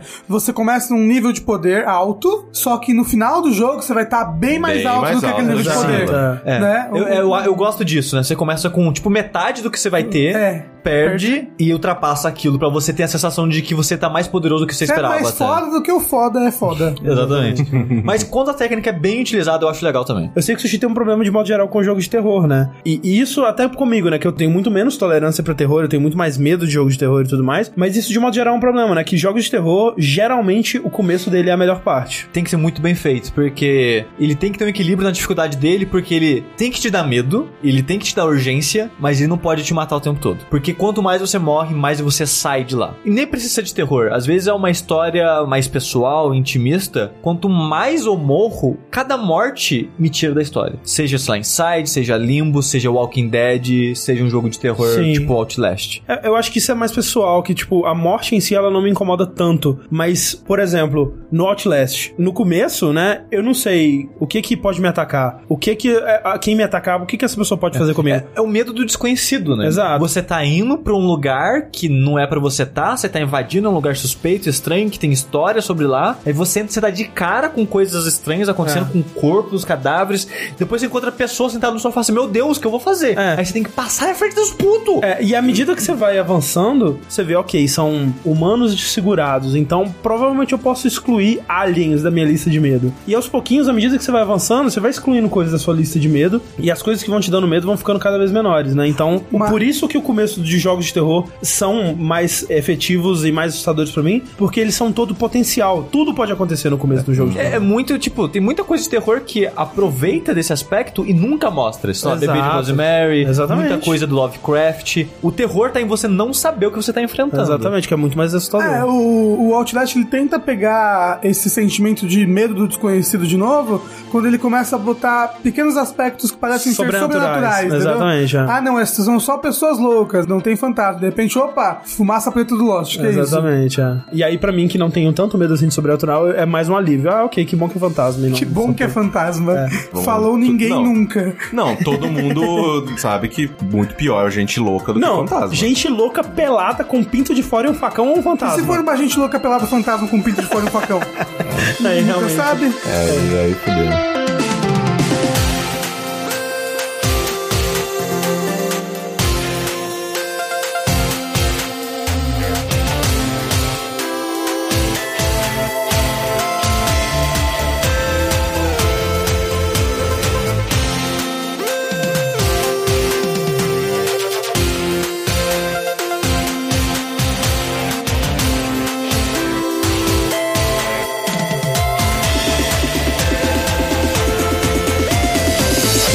Agora a gente viu que uma boa introdução do jogo, ela precisa te fisgar narrativamente ou mecanicamente. Se possível, te ensinar a jogar organicamente. Mas em alguns casos, o jogo ele precisa te dar um gosto de muito mais coisa que isso, né? Ele precisa te dar um gosto do que vai ser o mundo inteiro. Isso se aplica muito a jogos de mundo aberto, né? E a gente vê isso, por exemplo, no Zelda Breath of the Wild, né? Ele te apresenta as mecânicas do mundo todo, como é que vai ser aquele jogo inteiro. Num pedacinho. chá, num num- pedacinho. é, numa Um- casca de nós. Isso, 1% do jogo, na verdade. É. É tipo a virada paulista da Casa do Porco. Isso, isso, é uma virada paulista numa uma torradinha. numa mordida. Entendeu? O Great Plateau, que é a primeira área do jogo, primeiro, ela é isolada do mundo, você não consegue então sair dali, mas ele te apresenta tudo que o jogo vai precisar. O jogo vai ter exploração, o jogo vai ter é, mudança de clima, certo? A observação vai- do mundo vai ser É, A importante. observação do Sim. mundo é importante. Você vai ter que pegar bastante material, item,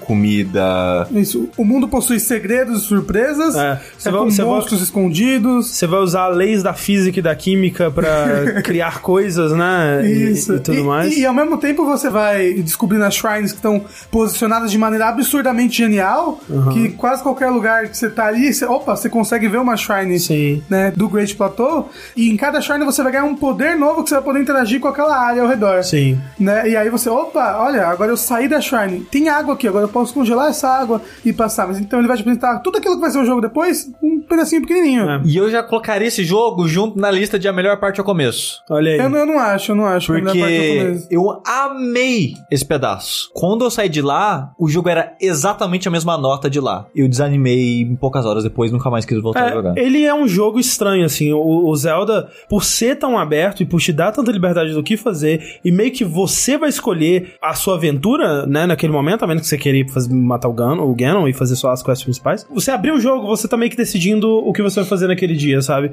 Por conta disso, tem dias que eu jogo ele e falo, caralho, cara, mas esse jogo, né, não era pra ser, tipo, uma grande Ó, revelação do não mundo fe- aberto. Não fiz nada Não hoje. fiz nada de tudo. E tudo que eu fiz foi meio chato e umas mecânica bosta e jogar, brincar de golfe com, a, com as paradas batendo. Meio chato, né? Aí tem dias que eu vou e, caralho, muito foda isso, velho. E às vezes é meio a meio, às vezes, sabe? Então é um problema dele te dar essa liberdade toda, mas ao mesmo tempo é parte da magia dele, eu acho, É, sabe? a, a magia dele é, é você tá no mundo. Meu Deus do É. céu, o que eu faço com esse mundo? E aí o que você faz com o mundo, às vezes é muito legal, às vezes é muito chato, dependendo do seu foco. Sim. É, mas aí algumas pessoas não, não sabem realmente lidar com essa liberdade. Tem muita gente que já não gosta de mundo aberto. Quando se encontra naquela ali, ah, agora eu decido o que eu tenho que fazer, você Teve um meio dia perdido. super emocionante que a minha quest de 6 horas foi fazer um bolo. É, não, e às vezes é uma coisa super boba que você tá correndo atrás e é legal, e às vezes, né, uma coisa que você, porra, tô em Lost Woods, vai ser foda, né? E caralho, que puta que pariu, lugar chato, inferno. É tão simples. Mas é muito chato. Outro jogo que não é de mundo aberto, mas ele tem um começo que eu acho genial também, porque ele te apresenta um microcosmo da experiência e das novidades que aquela iteração da franquia tá trazendo pra série, é o Metal Gear Solid, o primeiro, né? No caso eu me refiro ao lugarzinho das docas ali, né? Onde você primeiro sai com o Snake, que é um mapinha muito simples, até um mapinha que remete muito aos jogos anteriores, né? O que Metal Gear 1 e 2 de MSX, que eram 2D ainda e tal, mas que ele é genial porque ele te apresenta apresenta as coisas novas que o jogo tem. Então, por exemplo, ele tem o Snake passando por debaixo de objetos e a câmera mudando, né? Sim. Quando você encosta na parede, a câmera te mostra a visão tridimensional daquele corredor. Ele tem objetos escondidos debaixo de. é, atrás de outros objetos, mostrando, tipo, ok, é 3D o jogo, vamos esconder coisas e você vai ter que explorar mais. Ele te mostra que se você pisar na poça, o inimigo ele se interessa pelo barulho e depois ele segue as suas pegadas. Segue as pegadas, exato, né? É, ele te mostra, né, como que é, você pode brincar um pouco ali com a inteligência artificial dos inimigos. E no fim das contas, ele te mostra um pouco do estilo cinematográfico do jogo com a cena do Snake tirando a máscara e tudo mais. Até antes mesmo tem um vídeo de abertura. Ele te apresenta um pouquinho de cada coisa do jogo ali.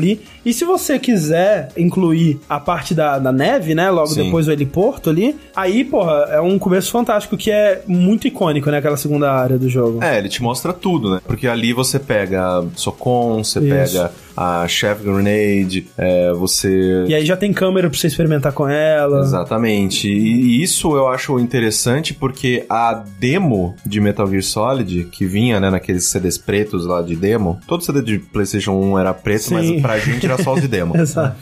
É, começava ali nas docas, você ia ali pra parte que você vê o Hindy, é, você vê o helicóptero e tal, e acaba quando você entra pelo duto até a parte Ah. lá da frente. Duto que tem vários, né? Na verdade, acho que são dois São dutos. dois, tem o de cima e de baixo. Então você vai experimentando e qual caminho você achou, você achou. É. Exatamente. E isso eu acho interessante porque na demonstração, as únicas coisas que eles mudavam era eles colocavam, né, os óculos lá pra você ver a visão de calor. Acho que colocava FAMAS pra, né, pra você dar um tirão ali e tal. Colocava caixa e era isso. E eu lembro que eu joguei essa demonstração meses. Assim, tipo, incessantemente, Sim. assim, porque você conseguia fazer muita coisa. E eu achava engraçado também porque a inteligência artificial dessa demonstração era diferente da do jogo Ah, final. tá. Porque eu lembro que a coisa mais engraçada da minha vida era pegar a caixa, sair da caixa, dar um soco no cara, entrar na caixa, aí ele ficava confuso, continuava, eu saía da caixa, dava um soco, voltava pra caixa. Só que no jogo final, se você faz isso, o cara. Ah, ele tipo, puxa. Ele puxa a caixa pra cima e te fode. Mas na demonstração ele não tinha esse, esse comportamento. Por mais que ele tenha partes maçantes, que é a porra do codec tocando o tempo todo, e o coronel falando com você 50 anos, caralho, velho, cala a boca, me deixa fazer as coisas. Eu acho que tirando isso, ele consegue demonstrar muito bem o que, que é Metal Gear ali. Eu acho que a gente viu aqui na nossa discussão que a regra é, maior é, cara, deixa eu jogar o seu jogo, deixa eu experimentar com ele, deixa eu brincar com as mecânicas, me joga no mundo e deixa eu me virar. Uma CG de meia hora. É, mas tem alguns jogos que eles veem como prioridade no primeiro momento, antes de te apresentar as mecânicas, antes de te soltar no mundo, criar um clima, apresentar visualmente em questão de tom, em questão de temática aquele universo, criar uma sensação de imersão naquele mundo antes de te soltar no que vai ser o jogo mesmo. E um dos primeiros exemplos que eu vejo que faz uma, uma coisa assim e, e sempre me pareceu uma coisa mei- bem ousada, porque das primeiras vezes que eu tentei jogar esse jogo na- na- na- quando eu era mais jovem, eu pensei, caralho, isso não pode ser o jogo. Isso não é possível que isso aqui é o jogo, porque isso tá chato demais, isso aqui não acaba nunca, pelo amor de Deus, me deixa jogar. É o Half-Life 1. Ó, eu, eu acho que eu tive que começar o 1 e o 2 umas três vezes. Ah, o 2 é bem de boa. O 2 ele faz de uma forma muito mais orgânica, mas o 1, um, cara, você fica, sem sacanagem, uns 10 minutos preso num carrinho que vai atravessando o mundo, sabe? Mas é assim, eu entendo o que eles quiseram fazer, que é te mostrar o que é aquele lugar que você tá, né? Tipo a Black Mesa, o que, que é essa empresa? Né?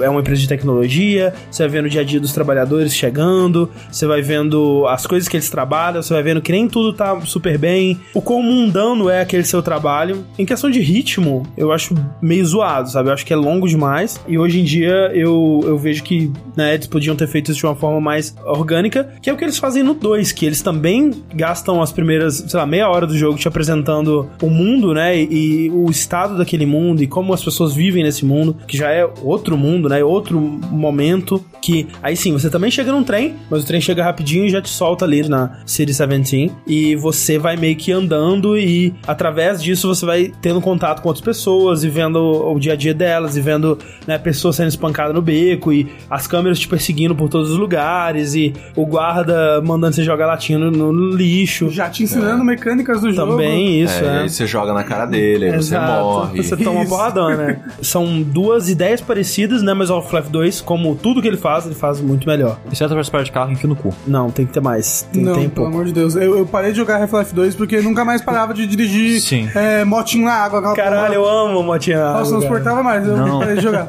Eu te- eu teve Martin da água, eu falei, cara, que o jogo tava. Cara, ó, depois dessa parte que você vai pra base, você tem que fugir, Legal. a parte da fuga é muito boa. É muito boa. É muito boa. Eu tava adorando o jogo. Adorando. Aí chegou a motinha na água. Motinho. Aí chegou a porra motinha da água, tem uma parte que tem um helicóptero atrás de você. Tem. Aí bugou o jogo, mas só que eu não sabia que bugou o jogo. Porque o helicóptero sumiu, só ficou o som do helicóptero. Eu falei, ok, o que eu tenho que fazer aqui? Não sei o que eu tenho que fazer aqui. Não tinha saída, porque o helicóptero, o jogo achava que o helicóptero tava ali ainda, não abriu as passagens pra ir embora. E eu fiquei preso três horas andando em círculo naquela porra, não saí de lá. Na motinha. aí é ruim. Aí eu dei load e voltei pro jogo, terminei a parte de motinha da água, odiando toda a parte de motinha da água. Motinha da água é Na hora que eu saí dela, eu falei, yeah! Bora, vamos, vai ficar bom de novo. Aí pro carro, enfia no cu, desinstalei o jogo, nunca mais Não, joguei. pera aí, o carro é depois, bem depois. É que acho que de primeiro no, da história com o zumbi lá, o zumbi chapa pra cara também aquela parte. Nossa senhora. É muito Adoro, chato. adoro tudo, adoro É tudo. muito chato aquela parte, cara. Vai tomar no cu. É, mas é, é, Half-Life 2 tá aí, ó. Jogos que talvez não tenham envelhecido tão bem assim. Half-Life 2. rapaz. Não, não, mas olha só, mas a Valve aprendeu a fazer melhor essas introduções dos jogos. Tanto que ele nem faz jogo mais. É? Você viu que o bom é nem fazer jogo, né? Não, eu ia falar porque no Portal 1 ela já começa bem de cara o que você tem que fazer. Ah, sim. e aos poucos você vai descobrindo o que que é tudo aquilo ali. E no 2. O 2 é quebra É- de expectativa é quebra de novo. expectativa. É. Só- Ele pega o que você espera do Portal 1 e subverte, né? E é maravilhoso. É maravilhoso, é Sim, sensacional. melhor jogo da Valve. Beijo. Melhor jogo da Valve. Tal, talvez o melhor jogo da Valve? Eu acho que sim, Portal 2. É, eu acho Não, que com sim. certeza, melhor jogo da Valve. Eu acho que tirando nostalgia e importância, essa coisa toda assim. É, não, é de importância Half-Life 1. É. Sim, né? Mas é, não, Portal 2. Eu acho que sim. É. André. Oi. Como você tá falando de construir um mundo narrativamente, é um jogo que faz isso muito bem e é uma importância extrema pro jogo, que o jogo é quase um immersive sim, Sim. é o Bioshock. Sim, e ele o- bebe direto da fonte do Half-Life. Sim, porque você começa ali batendo o avião, ba senão não você bate o avião, você está na queda dele.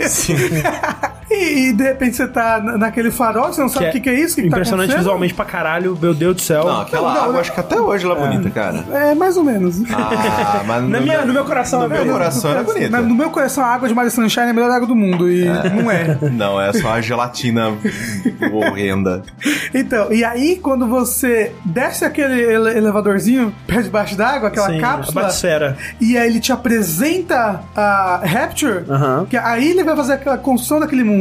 E por que isso é importante? Porque o jogo é sobre aquilo, o jogo é sobre Rapture, é, sobre aquela cidade, e, e- e é uma cidade diferente de uma cidade normal. Opa. Você precisa apresentar aquilo pro jogador pra ele entender que jogo é esse que eu tô Sim. jogando, por que, que esse jogo é. E, e é maravilhoso, importante. tipo, é muito melhor do que. É, bebe da fonte do Half-Life, mas faz muito melhor do que ele faz. Porque é aquilo, de novo, ritmo, né? É uma introdução rápida, tá tudo ligado com a música, né? Então a música vai crescendo, então tá, é quase como se fosse um, um, um clipe, né? Porque Não, tá tudo Sim, é sincronizado. musical. É, impossível você separar quando a, o podzinho que você tá li- abre a janela e você vê a cidade com a música. É impossível Exato. separar os dois. Não, tá junto, assim, sabe? E a introdução toda do Andrew Ryan, E é aquele negócio meio que agente de viagem, sabe? Exato, Tipo, é. você está chegando aqui, olha que legal. se você tá acessando aquele farol, aquela batisfera, você é uma das pessoas que ele selecionou, né? E você tá recebendo aquela mensagem de boas-vindas, né? E aí a batisfera chega em Rapture e entra naquele túnelzinho, né? E, e aí somado a essa visão maravilhosa e construção da música, o texto do Andrew Ryan falando da grandeza da cidade, como que você vê quando você chega da O batisfera... choque. É, é fantástico, cara. Vai se fuder. é Porque bom. eu joguei o Infinity primeiro, então eu tava achando que ia ser mais ou menos a mesma Ah, pegada. ok. Eu achei que ia chegar lá e ia estar tudo inteira ainda. Sim, sim. Só que quando você chega e tem uma mulher louca, assassina logo na porta, tá tudo escuro e destruído, e aí você, caramba, o que aconteceu nesse lugar? O que É, aconteceu aqui? É quando você sai e você vê que tava as pessoas tentando fugir, porque tava cheio de mala abandonada Isso. nas paradas. Environmental storytelling. É, aproveitando que eu citei, o Bioshock Infinite pra mim faz isso muito bem. Faz bem, Porque é. eu também, eu também eu não consigo separar aquele momento inicial, por exemplo, daquela música que o quarteto canta, que é maravilhosa. Você, Cara, o, o, o Bioshock Infinite pra mim ele tem um impacto bem específico que, tipo, se eu jogar de novo não vai ter, porque eu joguei ele assim que ele lançou no PC com tudo no máximo, sabe? Sim. Nossa. E, cara, que jogo maravilhoso, velho. Ele era muito bonito, sabe? Então, é, é- é aquele começo todo, tipo, você indo, né, subindo e e a chegando parte do lá. batismo e a música que toca É. quando você tá naquela igreja Puta, inicial. cara, é. Mas, então, e, e- e- ele pega tudo aquilo que, meu Deus, esse lugar é um lugar perfeito, né? O céu é o paraíso.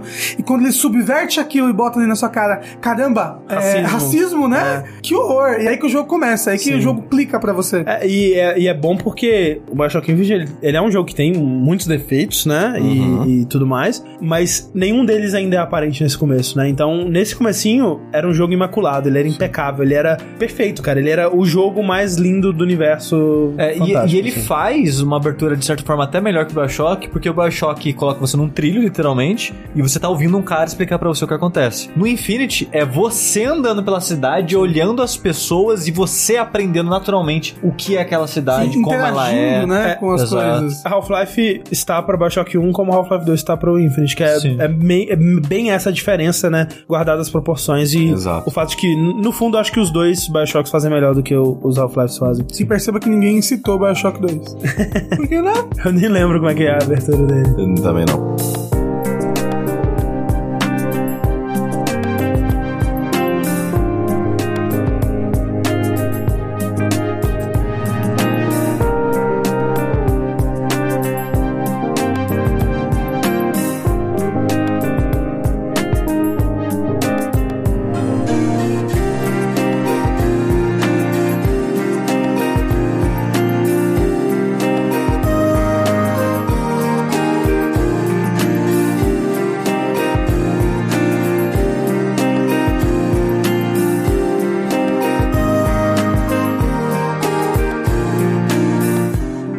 Gente tentou citar aqui uma gama, né, de como a, boas primeiras impressões dos jogos, né, boas primeiros momentos, primeiras fases, primeiras horas podem ser feitas. Obviamente a gente não falou de tudo, é, a gente espera que você comente aí com as suas primeiras fases favoritas do jogo e por que elas são as suas favoritas. Mas assim, tem algumas menções honrosas, né, Pra começar que um dos motivos, na verdade, desse podcast existir é que a gente tava lembrando o quão bom é a- aquela introdução do Fahrenheit, né, do Indigo Prophecy, que a gente comentou mais recentemente no Vértice pra falar mal de outro jogo, né, do Sim. Serial Cleaner, que a primeira coisa que você faz no Fahrenheit é acordar num banheiro de um diner, né, americano, sendo possuído por alguma entidade pra matar um sujeitinho a facada. Você esfaqueia ele e aí você acorda, né? E aí você sai daquele transe e aí, cara, fudeu, velho. E tipo, você compra tanto a situação daquele cara, tipo, você tá na mesma página que ele, sabe?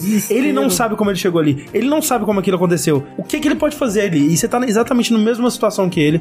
E você compra tanto o drama dele ali. E é tão desesperador. E, tipo, começa a cortar, tipo, 24 horas, né? Com aparecer uma imagenzinha do lado, assim, de um policial jantando no diner, ele levantando pra ir pro banheiro. E puta que pariu, velho. É tão tenso e é tão fantástico. O jogo, ele nunca chega nesse nível de novo. Nenhum jogo do David Cage jamais chegou nesse nível de novo. Eu acho que nunca vai chegar. Mas são, são legais, são legais. São legais, são bons jogos, mas esse pra mim é o, é o, é o ápice. É o melhor momento de- que o David Cage já fez num jogo na vida dele, cara. É muito bom. Exato. E uma coisa também que a gente provavelmente tá prevendo que algumas pessoas vão falar nos comentários, trazendo de exemplos de jogos que te ensinam a jogar de uma maneira inteligente, constrói uma motivação para que você siga em frente e depois te apresentam um mundo de uma maneira que é surpreendente e cativante. Tem o Fallout 3, Sim. né, que você começa o jogo basicamente como um bebê, É. Cê- literalmente dando passinhos para o Liam Neeson. É, você começa no ultrassom, né, cara? Tipo, Sim. dentro da barriga da sua Meu mãe. Deus. E aí você, o papai Liam Neeson, ele vai falando, ah, vem cá, vem cá, meu filho, anda aqui. Aí você vai, você tem que andar. Você tá naquele cercadinho de criança, você tem que levantar e tal. E aí depois você vai, tem a sua festinha de aniversário. Tem escolinha. Escolinha, tem o filho da puta imbecil lá que merece morrer, desgraçado. Você Tem- matando barata com arma de chumbinho. ma- Matando barata com arma de chumbinho. Até que seu pai some e É, dá um ruim geral lá Dá um dentro ruim do geral, vault, seu né? pai some e você fala, cara, eu vou atrás do meu pai, porque essas pessoas, chato pra caralho. Quando você sai pro mundo, é realmente impressionante, porque você tava acostumado só com aquele microcosmo que você havia sido apresentado Sim, até agora, sim. que era aquela, aquele vault. Quando você sai e você fala, cara, tem um mundo todo que eu posso ir, de pessoas com quem eu posso conversar, bichos nojentos que vão querer me matar, ok, eu tô pronto, então vambora. É. Cadê meu pai? Fazendo uma menção honrosa aqui, aproveitando o fato de eu ter uma tendência ligeiramente nintendista, Opa. Ligeiramente. ligeiramente, é, eu gostaria de citar, então, o começo do Zelda, A Link to the Past. Que é Sim, você sim, bom acordando, co- como todo bom RPG, certo? Com a Zelda ali te chamando. Aquela chuva. Aí, aí, então você sai, seu tio sai, aí você, eita, aí você sai ali na chuva atrás dele, aí descobre uma passagem secreta no castelo, entra no castelo, seu tio está morto. Você pega a espada Em processo de morrer. Em processo de morrer. Processo de, exato. Nunca, você nunca nem tirou o corpo dele de lá pra enterrar, porque você é um péssimo sobrinho. Porra. e aí você passando pelaquela dungeon introdutória, salvando a Zelda, depois tendo que fugir de lá, por uma passagem secreta de dentro do castelo pra sair na igreja. Tipo, aquele É uma, começo é, é uma, absurdo. é uma mini quest de Zelda. Tipo, é um Sim. Zeldinha ali que você vai do início ao fim até ele. Você salva a princesa. microcosmos, É, né? Que a gente sim. tava falando antes. Não, esse começo é muito bom e é engraçado o quanto ele contrasta com o que vocês falaram do Twilight Princess. É. Isso, que o Twilight Princess demora sete anos pra começar. Não, o Skyward Sword demora. Não, Não, a- o Twilight Princess demora pra caralho também. Twilight Eu Princess não demora, demora muito pra começar também, porque ele quer. Ele tá te introduzindo tudo devagarzinho, as pessoas e a vida no campo, e aí você faz duas quests de, de pegar gado pra botar É. dentro da Falando que casinha. gosta de pegar coisa e fio no cu Kingdom Hearts. Pode seguir. Não, nossa, não, vamos não. Ah, nossa, nossa senhora, velho, meu dia tá bom até agora. Pô, aquele começo da parada de Kingdom Hearts, cara. Um Os piores começos muito eu eu acho. que é o pior. Um ou dois? Não tem como. Um- não tem o, como. o começo do 2 é muito ruim também, mas o do 1 um é uma sacanagem. Não é muito. Não. É nossa. É sacanagem, porque você tá caindo naqueles vitrais bonito pra caralho e ele fala: Ah, o que, que você quer? Você quer o, o, sei lá, o poder de ataque? Sei lá, ele fala, fala pra É, você que fazer faz uma classe ali. umas Você- escolhas ali. Dois centímetros. É, da- dois da- você quer uma espada chave ou dois centímetros de pinto? e aí você vai e você escolhe dois centímetros de pinto. Mas aí, tipo, você vai lá, escolhe umas coisas, você fala, caralho, vou começar dando chavada em todo mundo, velho. Vai ser animal isso aqui. Não, eu vou começar explorando todas as minhas memórias de infância da Disney. Quero o Pateta Mickey. Senta minha cara, Mickey. Sabe? e, e não, velho. É só uns personagens de anime ali. Nem né? Mickey tem no jogo direito. Né? Não, mas isso eu acho legal. Eu acho É, legal eles acho colocarem legal. o Mickey como uma coisa, tipo, caralho, Mickey, É, velho. eles elevarem o Mickey é. um negócio absurdo. Mas, tipo, Mas sabe que jogo que começa explosão na sua cara, chute na sua boca, você vai, se mo- vai morrer e se fuder? Com certeza não Kingdom Hearts 2, que o começo dele também é bem bosta. Doom. Doom, bom. Caralho, o começo do Doom, velho. Ô, nossa senhora, gente. Doom, no caso, de 2016. Exatamente. Teve outro dia que eu tava com tanta saudade do Doom que eu liguei ele, joguei a primeira fase, que é tipo aquele tutorialzinho rapidinho até o elevador, a primeira fase e desliguei. Porque eu só queria aqu- aquela adrenalina de novo na minha vida. Sim, muito bom, Cara, cara. cara, é muito bom esse começo de Doom, cara. Vai se fuder. Excelente. Outro jogo que tem um começo de explodir cabeças fudidamente é, e que também talvez seja a melhor parte do jogo, embora o jogo em si seja bem bom. Inclusive, eu tô com saudade de jogar ele de novo, faz muito tempo que eu não jogo. God of War 3. Tem remaster. bonsaço. Cara, aquele, todo aquele. Porque ele começa exatamente onde parou o 2, né? Com, você, com o Kratos escalando na Gaia. E eles terem feito uma fase em cima da Gaia é impressionante pra caralho, a fase se Não, mexendo. É, é pra explodir, cara. Você tá mostrar. Ah, aqui, ó. Aqui é Sony, ó. Aqui é PlayStation, porra. Compra essa porra. E aí, depois você enfrentando o Poseidon, cara. Porra, velho, mas dá, Assassinato em primeira pessoa. dá dó do Poseidon, velho. É muito foda. dá, dá. Eu fiquei É. com dó.